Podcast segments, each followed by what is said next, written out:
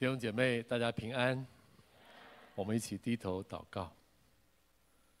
亲爱的主，我们深深的感谢你，你再一次召集我们，能够来到你的面前敬拜你，来到你的面前听你对我们说话。我要恳求亲爱的圣灵保惠师，充满在我们中间，光照我们，引导我们，带领我们进入一切的真理，是吧？特别是帮助我们今天每一位。在这边的弟兄姐妹能够明白你的心意，明白说因信称义的生活是一个爱的生活。主啊，给我们这样的认识，也给我们这样的力量，让我们能够活出因信称义的生活，让你的恩典在我们身上完全的达到他的目标。主啊，我们谢谢你，听我们的祷告，奉主耶稣的名，阿门。感谢主啊，呃，教会的这两个月的讲台是讲罗马书。罗马书的主题哈，罗马书的中心思想就是讲因信称义。那么因信称义的许多的方面啊，我们从啊罗马书的第一章到第四章是讲因信称义的必要性，因信称义的需要，因为世人都犯了罪，我们都需要因信称义的福音来解决罪的问题。那么罗马书的第五章到第八章呢是第二个部分，它是讲到因信称义的福气和结果。因信称义的福气是什么呢？就是我们每一个人都站在因信称义的这个恩典上面啊，呃，站在恩典的地位上面，可以欢欢喜喜的盼望上帝的荣耀，就是在患难中仍然是欢欢喜喜的。因信称义的福气就是喜乐啊。那么因信称义的结果呢，就是什么呢？我们是靠着上帝的恩典，可以脱离罪性的捆绑，可以脱离律法的捆绑，可以脱离死亡的威胁和捆绑。那我们可以真正得到释放和自由，并且呢，我们是借着随从圣灵、体贴圣灵，可以经验因信称义的大能，就是福音的大能啊，让我们可以过出啊因信称义的生活、福音的生活。那么九到十一章是讲到以色列人得救的问题，在这里就更深的把因信称义的特质呢就彰显出来啊。那么今天我们要看的是第十二章。到十五章的中间的一段，第一段呢，就是十二到十三章，这一次开始讲因信称义的生活。前面这十一章全部是在讲因信称义的真理以及它的结果，不是因信称义的真理以及这个呃真理所带来的福气和它的结果啊。那么后面的这几章呢，十二章以后呢，我们再讲因信称义的生活。相对这个真理，我们应该有怎么样的生活呢？好，那我们现在就来分享啊。什么是因信称义的生活？十二章第一节这个连接词非常重要啊。他说：“所以，所以啊，呃，这个‘所以’哈是一个整个罗马书里面最关键的一个连接词，它是承上启下的啊。所以的意思是一到十一章是那个因为，十二到十六章是那个所以。因为什么呢？因为有因信称义的真理，因信称义的恩典，所以呢。”十二章十六章说，我们要有因信称义的生活。前面是真理，后面是生活啊。那么因信称义的生活是怎么样的一种生活呢？好，这边又看的更继续呃，可以可以接下来讲啊。因信称义的呃哦对，先要讲一个啊。因信称义的真理应该不是只是一个知识一个概念而已啊。因信称义的真理应该是落实在生活中的呃一个信念。是我们可以行出来的，它不是只是一个观念，不是只得到了一个好像呃信仰上的一个认知而已啊，它是可以在生活上活出来的。那么这种活出来的生活是一种怎么样的生活呢？就是十二章，我们今天看特别看十二章跟十三章嘛，看十二章十三章啊，会让人感觉好像它里面有很多呃零零散散的一些劝勉，零零散散一些劝勉。前面讲呢恩赐，呃教会肢体的生活。然后又讲呢，爱人不可虚假，那么爱人要怎么样怎么样，圣徒要缺乏要帮补，然后与哀哭人同哭，然后呢不要与恶报恶等等。后面又讲到政府啊，在上执政掌权的，人人都当顺服他，好像是很多方面，对不对？百花齐放。但是你注意啊，其实这两章圣经有一个非常清楚的核心，那个核心是什么？那个核心就是爱，一个字，就是爱啊。为什么呢？我给你们来看几节经文，好不好？啊。听你看十二章的第九节，十二章第九节，爱人不可虚假。第十节，爱弟兄要彼此亲热，恭敬人要彼此推让。十三节，圣徒缺乏要帮补，客要一味的款待。啊，那么十五节，呃，与喜乐人要同乐，与哀哭人要同哭。啊，等等等等啊，呃，这一章，呃的性质啊，跟这个哥林多前书十二章、十三章的关系非常的密切啊。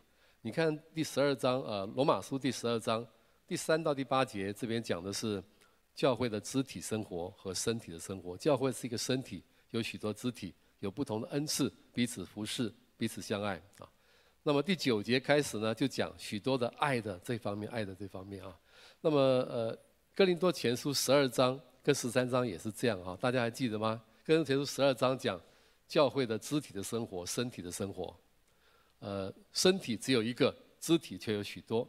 肢体虽然多，但是仍然身体只有一个，对吧？他讲了好多身体里面怎么样彼此服侍、彼此相爱。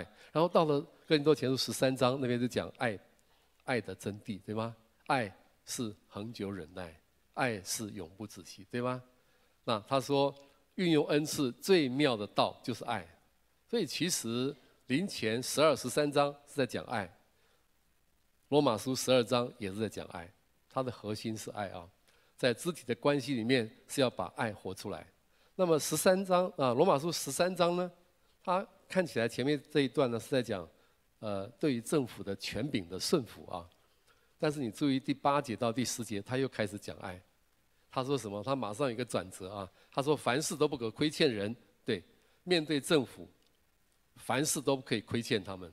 但是唯有彼此相爱，要常以为亏欠。”转到爱上面去了，看见吗？啊，那么他又说：“所有的呃，因为爱人的就完全的律法。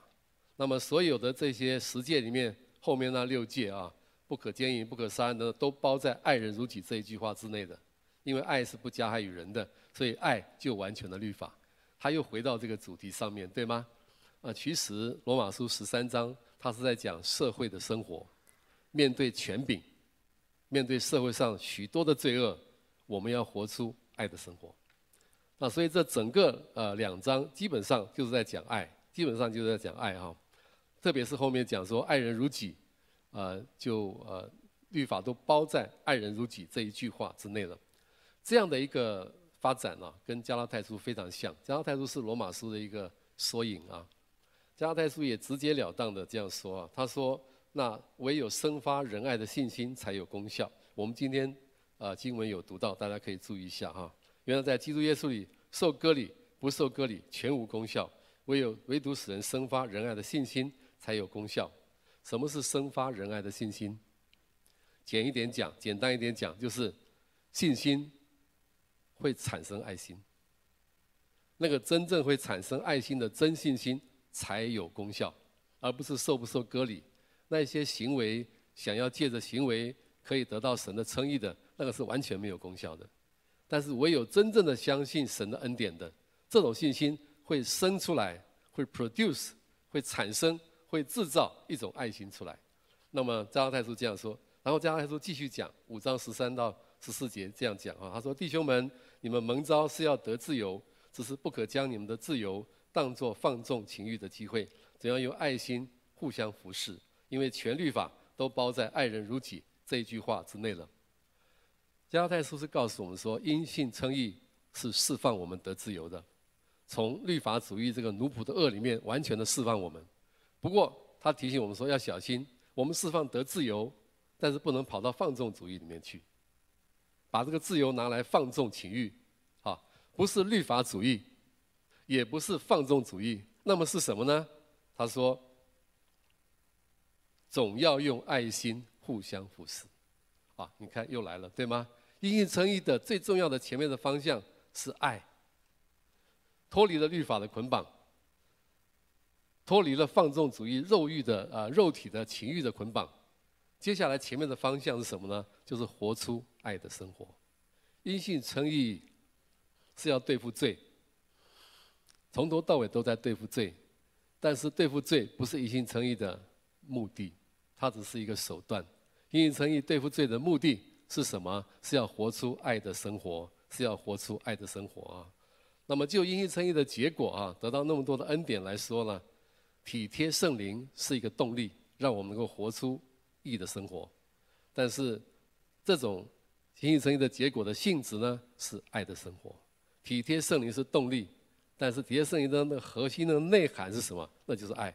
所以简单一点说，因信称义的目的就是要我们去活出爱的生活。所以什么是因信称义的生活？爱的生活。那么在罗马书十二章、十三章里提提到好几个方面的爱的生活，我跟大家来看一下，什么是这个爱的生活啊？十二章的三到八节这边讲到爱自己，呃，注意我我稍微讲一下哈，爱自己不是自私的自爱、自我中心的爱，而是爱上帝所拯救的那一个自己，啊，爱自己。这里所说的爱自己是指的用正确的眼光看自己，啊，这边说要看自己看的合乎中道。我们是整个身体中的一个肢体，这个第三节这一节里面就出现了四个看。四次在原文有四次看，看的意思是注意观察某一个东西。那么看的合乎中道什么意思？就是把它看得清清楚楚，它的界限、它的限制、它的 limit，它有这样的恩赐，恩赐多高到什么程度，跟别人比较是怎么样啊？能够看得清清楚楚，很冷静的、合乎中道的去看自己是怎么样子的啊？那么一个因信称义的人。会跟一个没有因信称义的人这种看法是不一样的。一个罪人很容易高估自己，低估别人，或是低估自己，高估别人。那如果你用因信称义的眼光看自己、看别人呢，才会看得很准确。这里告诉我们，我们都是在身体中的一个肢体，我们只是一个肢体，而且永远是一个肢体。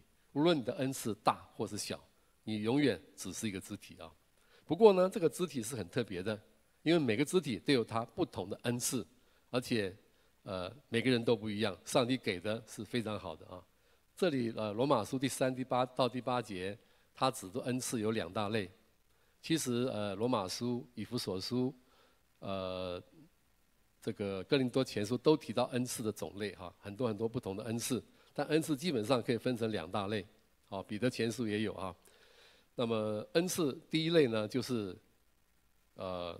话语的恩赐，话语的恩赐，比方说说预言、教导、劝化等等啊。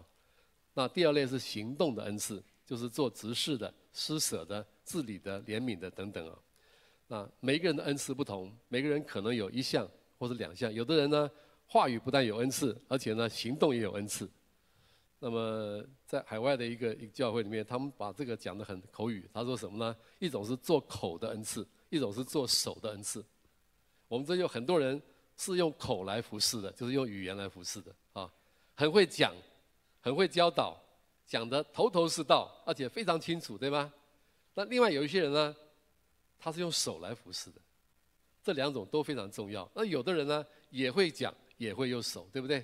啊，而且每个人这个组成还不一样，有的人口强一点，手弱一点；有的人口非常强，但是手非常糟。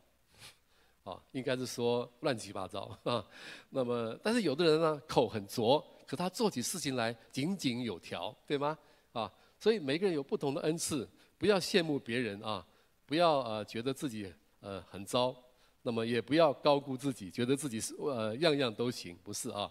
那么呃不要以为自己是万能的啊，这叫做看自己过高，这是骄傲啊。也不要看自己没有恩赐，看得过低，啊，就是自卑啊。我觉得在教会里面啊，自卑可能比骄傲还要严重一点。就是很多人都觉得自己连一个恩赐都没有，哈。那其实这个是一种变相的骄傲，你知道吗？啊，因为上帝说你有恩赐，你怎么可以说你没恩赐呢？你要去注意，神一定会给你恩赐的啊。骄傲的人不容易欣赏别人，自卑的人不容易肯定自己。那个不能欣赏别人又不能肯定自己，在团队里面一定会造成很多的问题。哎那么这个团队就不能够彼此相爱了，所以这边讲的是彼此相爱之道哈。一个领袖因信称义的人，他会越来越知道自己有几斤几两重，不自卑也不自夸，能够肯定自己，也能够欣赏别人啊。那么这就是因信称义的第一个方面，爱自己，在团队当中可以彼此的协调，可以带出彼此相爱的行动啊。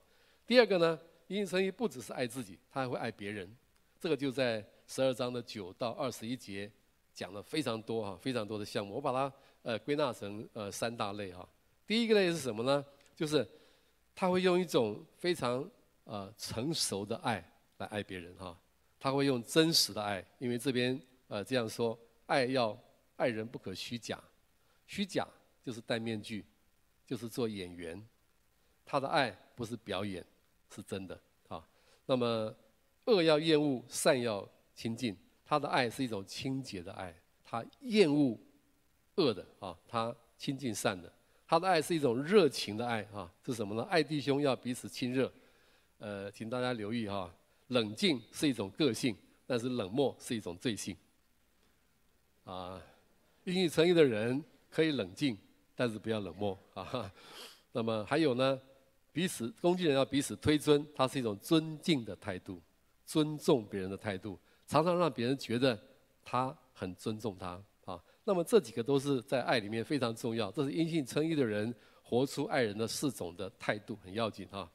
不但这样啊，殷勤诚意的人还可以很合宜的跟不同需要的人互动，啊，比方说十三节这边说的，面对缺乏的人他会帮补；十四节说面对客人他会热情的款待，这个热情的款待是什么？这边说一味的款待啊，呃，一味的款待。这个一味啊，不是只有请他吃一道菜的意思啊，哈，一味是追求的意思，好像年轻人追求配偶、追求伴侣那种追求。我们去款待别人，不是在那边等着看，很消极的，不是啊，而是积极的去想怎么样追求他。那么有一个教父他在写这个时候，他说你要接待人，不是等在家里接待，是出去街上找，看有没有人需要你接待，啊，这是追求去接待啊。那么呃，对逼迫的人十四节啊，对逼迫自己的人呢，会给他们祝福。与喜乐人要同乐，与哀哭人要同哭。这个同乐跟同哭非常有意思啊。我有一次去注意啊，它的原文是一个命令的语气啊。圣经说，跟喜乐人要跟他一起快乐，不管你心里面快乐不快乐啊。跟哀哭人要跟他一起哭。我特别这个圣觉得圣经命令我们要哭是非常有意思的事情。圣经命令我们要哭，弟兄姐妹，请你注意啊！圣经命令我们要哭，跟什么人哭？不是乱哭，跟哀哭的人一同哭。圣经命令我们要笑，要跟喜乐的人一起笑，一起笑，一起喜乐。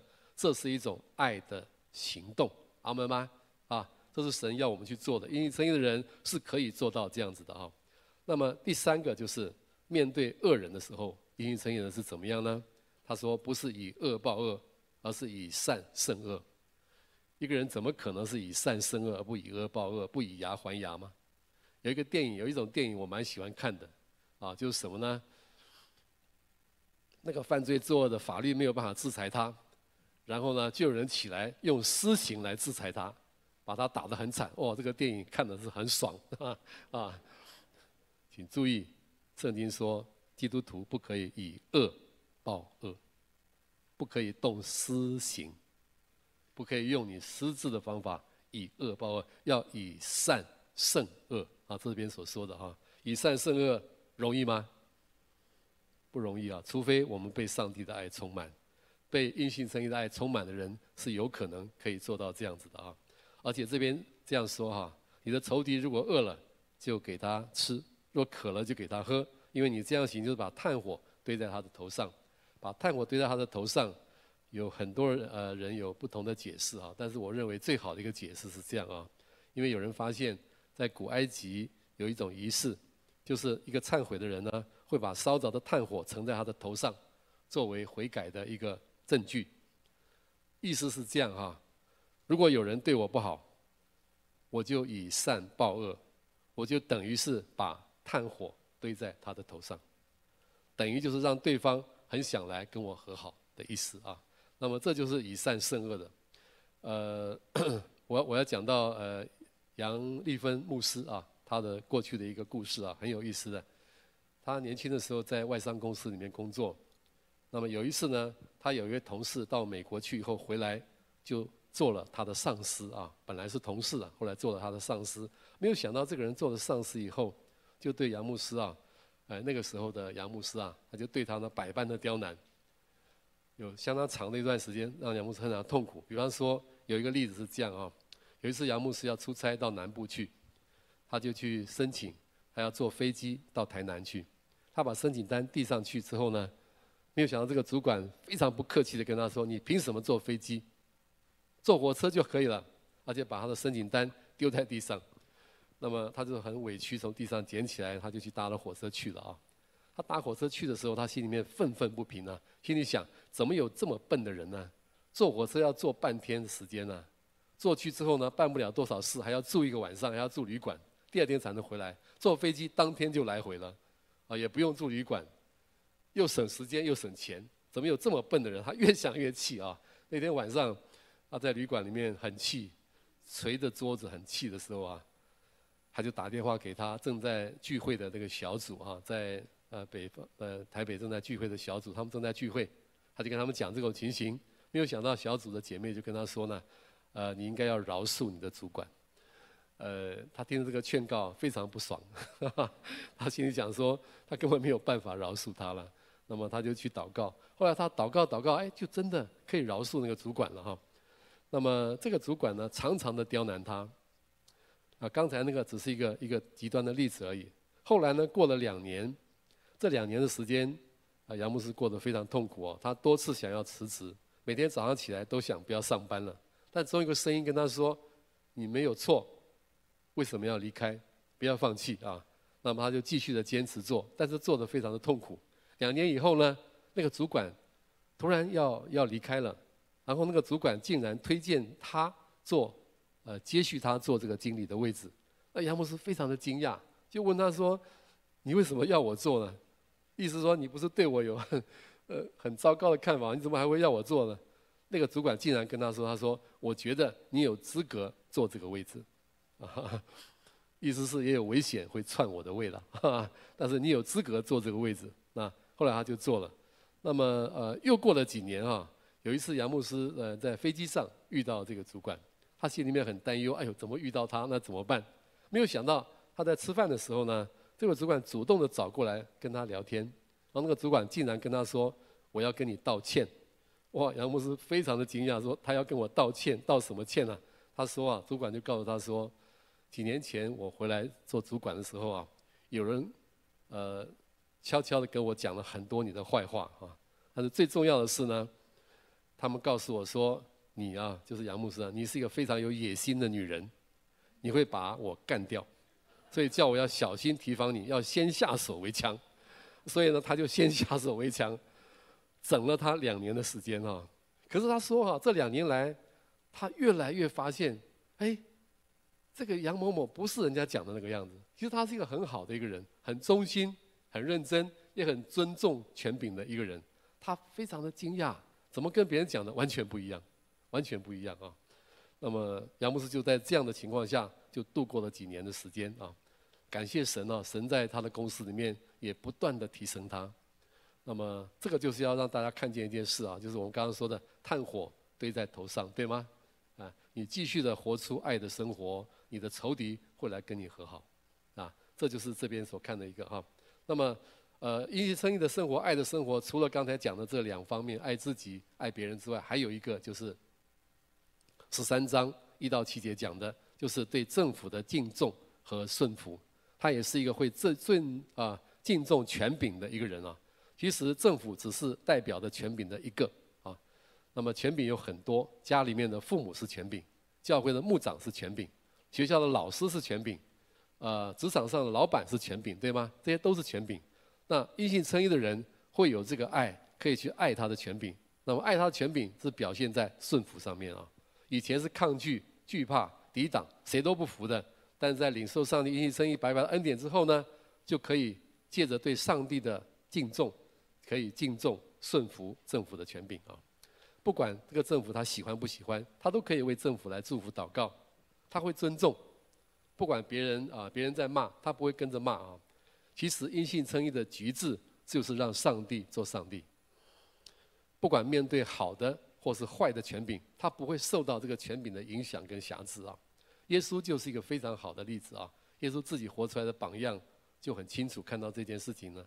耶稣遭到权柄恶劣的对待的时候，他并没有愤怒，他也没有报复啊。那么他在被审判的时候，长老、祭司长、文士就问他说：“你是上帝的儿子吗？”这是非常关键的一个问题哦。因为他们找不到他犯罪的证据，就问他说：“你是神的儿子吗？”这句话他都要小心的答，他答不好他就被定死罪。后来果真他答得不好，他说：“你说的是。”哇，完了，他承认他是上帝的儿子，但是其他事他都不讲，他讲的是事实，他也不害怕，他也不愤怒，他也不报复，他只讲这么简单的一句话，那么他们就要把他定死。那么后来他在比拉多那里受审判的时候也是一样。他什么都不回答，也不为自己答辩。那么比拉多威胁他说：“你难道不知道我有权柄释放你？我也有权柄定你十字架吗？”耶稣回答说：“若不是从上头赐给你的，你就毫无权柄办我。”哇！比拉多听到这个话吓死了，就很想要释放他，但是无奈哈，那整个情势呢，他没有勇气做出这样的一个决定。耶稣知道长老、祭司长、文士、比拉多他们的权柄都是从上帝来的。虽然他们人很烂，但是他不受到这个影响。他看见他们的权柄的背后那个更高的权柄，他就借着这个权柄，尊重这个权柄，而尊重这个地上的权柄啊。他相信那个更高的权柄是按公义审判的上帝啊。因信称义的真理，其实应该是在生活上的一个信念，可以活出来的。因信称义的真理不是一个概念，不是一个观念，也不是一个。一个圣经的知识而已，因为圣经是一种生命的祝福，它可以在生命上活出来的啊，所以我们才要呃看十二章十三章啊。其实基督徒应该是一群最喜乐、最健康，因为他满有恩典，这样的一群人应该是最健康、最快乐的。为什么呢？因为他可以借着因信称义的恩典，他可以活在爱中。但是很可惜哈，有的时候我们的信仰跟生活是分离的，我们就失去在生活上。的见证的力量啊，那怎么样可以让因信称义的真理与生活可以关联起来，并且能够活出一个爱的生活呢？那么在罗马书这里啊，下面这个部分呢，我要讲的是也是非常重要啊。罗马书十二章第一节、第二节就一开宗明义就说出这个秘诀。他说：“我以上帝的慈悲劝你们，将身体献上，当作活祭，献身当作活祭是那个关键。献身的人。”就活在这个恩典的能力和范围中间，他可以真的活出爱的生活来。其实献身这件事情啊，在罗马书呃的后半段是最重要的。你注意看罗马书第六章、第八章，它的经文的结构是这样子的啊，六七八基本上都是一样啊，一半是讲神的恩典，一半是讲人的顺从跟献身。罗马书第六章那边说，我们已经与基督同钉十字架，我们就脱离了罪。我们不再做罪的奴仆，对吗？接下来他就说：你们要把自己的肢体当作义的器具献给上帝，不要做罪的器具，要做义的器具献给上帝。因为你们不在律法之下，乃在恩典之下。啊，那么讲得非常清楚啊。第七章、第八章也是类似啊。所以你就知道献身其实是罗马书里面非常重要的一个实践的一个关键的东西啊。那么什么是献身？什么是献身当做活祭？这是非常好的一个描述啊，因为旧约的祭都是死祭，献上了就没了，对吗？但新约的祭是活祭，就是那个祭物还可以在祭坛上面活蹦乱跳的，它不会死的。这什么意思？这意思是是主权的转移。我们仍然有可以有我们的生活，仍然可以有我们的动作，仍然可以有很多很多的活动，但是主权完全转移了。我们把我们这个人的主权奉献给上帝。从现在开始，我们是为他而活，天天的把自己献给上帝。这样的人会经验到神的恩典，因为圣经这样说哈，他说：“你们罪必不能做你们的主，因为你们不在律法之下，乃在恩典之下。”献身启动了这个恩典的力量，献身是不得了的一件事情，你知道吗？把自己献给神啊，就启动了恩典的力量，就打开了因信称义福音。这个恩典的能力可以进到你的里面去啊。那么我呃很简单啊，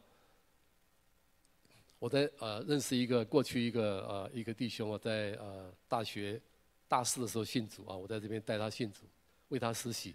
他回到香港之后，过了两年非常痛苦的时间啊，他差一点要自杀。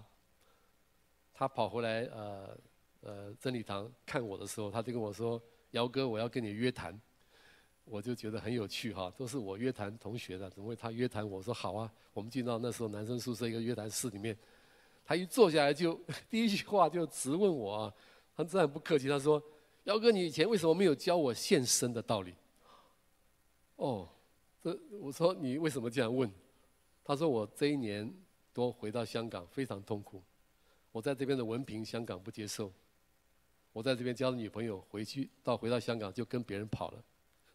他说我活得啊不耐烦了，我不想活了，我想自杀。他有一天在呃香港很多海边嘛，对不对？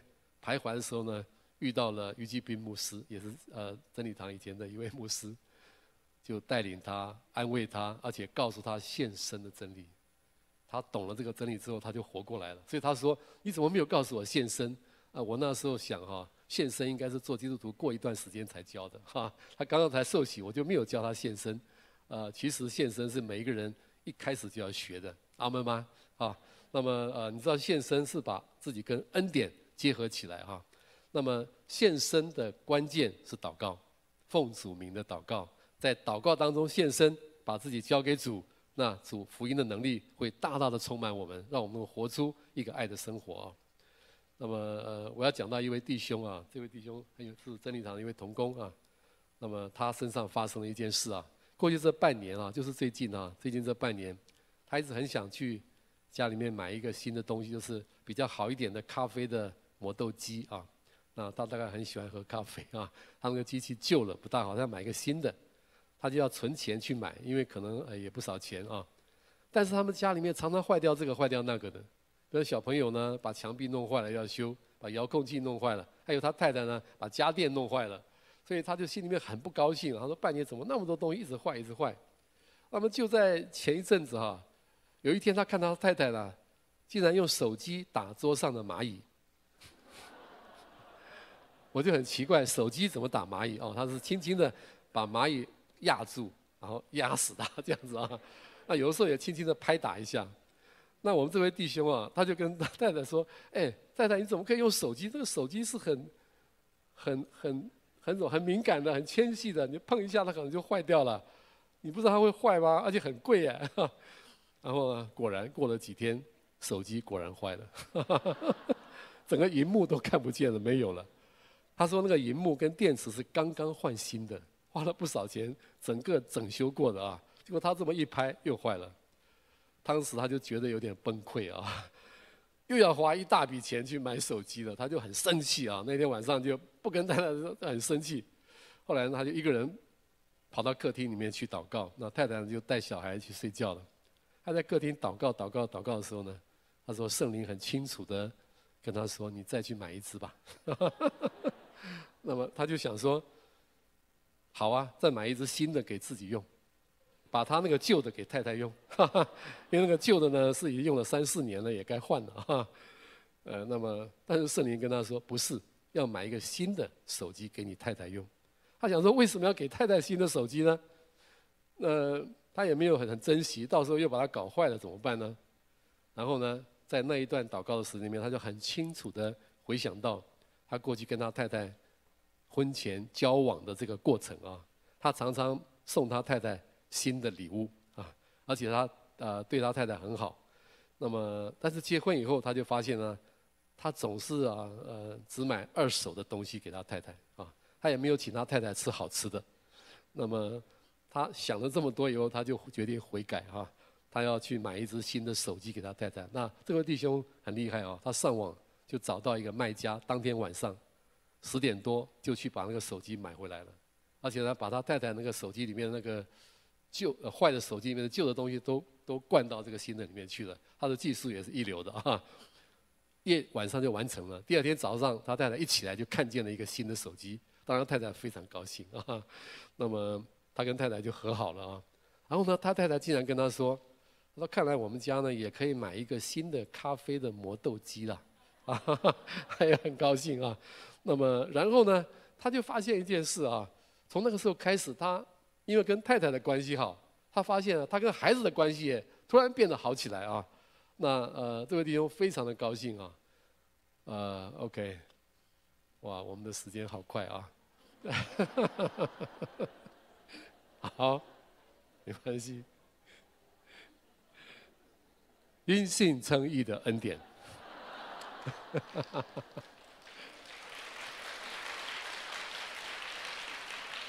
就是这样活出来的，就是这样活出来的哈。在祷告里面交托给神，神带领我们，真的能够在我们的环境里面活出爱的生活。对我们的家人，对我们职场上的同工、呃同事，都可以，甚至对政府可以活出爱的生活。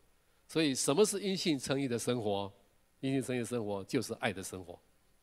怎么样活出来？献身、祷告，把自己交托给主，主会带领我们活在最快乐的爱的生活当中。你想要这样生活吗？你有没有什么地方你觉得啊，你非常需要活出一个爱的生活？在教会肢体的关系里面，在家里面，在职场上面，你在哪些方面你觉得有缺陷？你需要神的爱充满你。让你可以活出爱的生活的，还有现在有没有人你面对仇敌啊？